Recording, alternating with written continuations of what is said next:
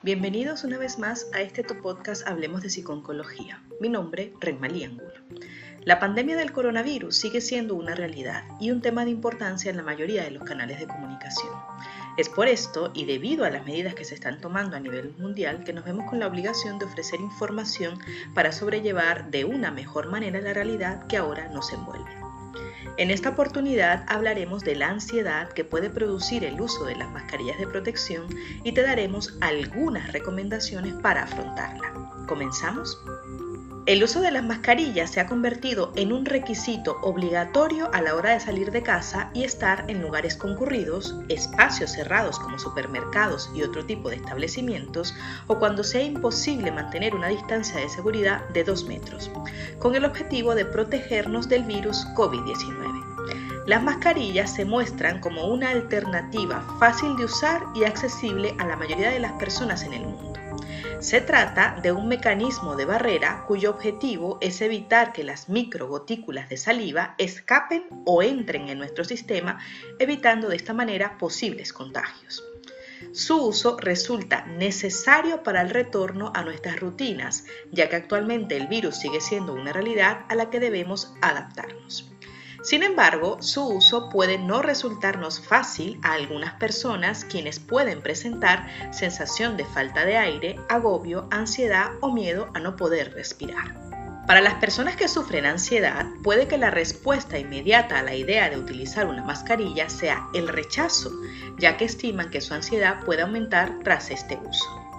Lo importante es entender que si bien la ansiedad puede verse potenciada en un primer momento por la propia incomodidad y por una sensación de agobio que algunas personas manifiestan, hay que entender que es posible trabajar mentalmente estas sensaciones y producir un cambio.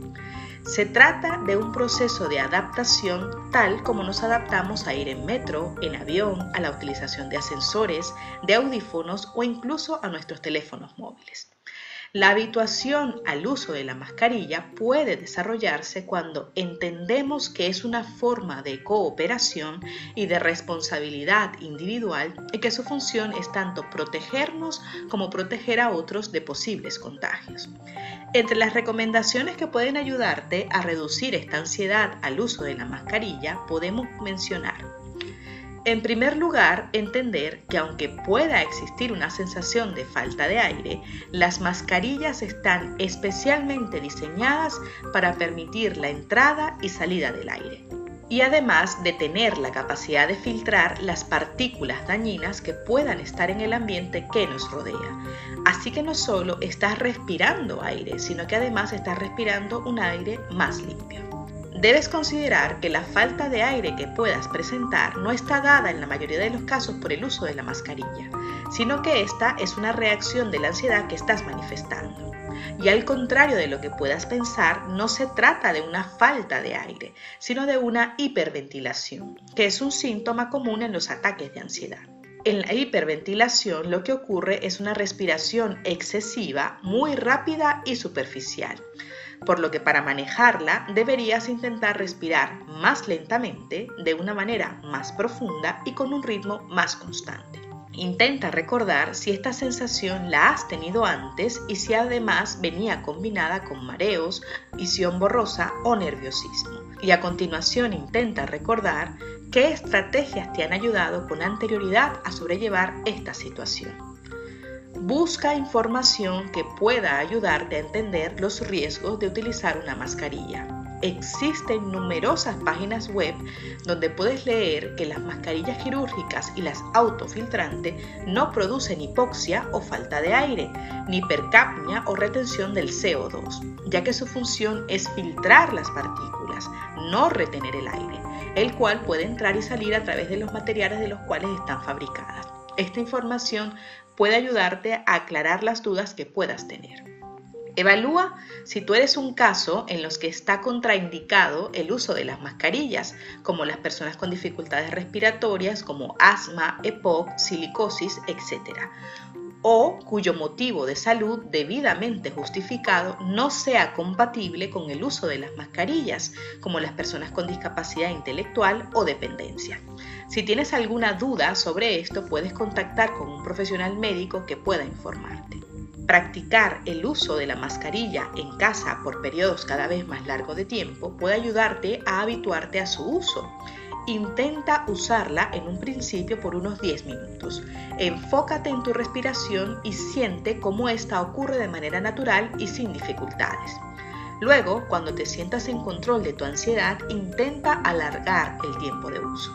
Si has podido respirar sin dificultad los últimos 10 minutos, igualmente podrás hacerlo por periodos de tiempo más largos.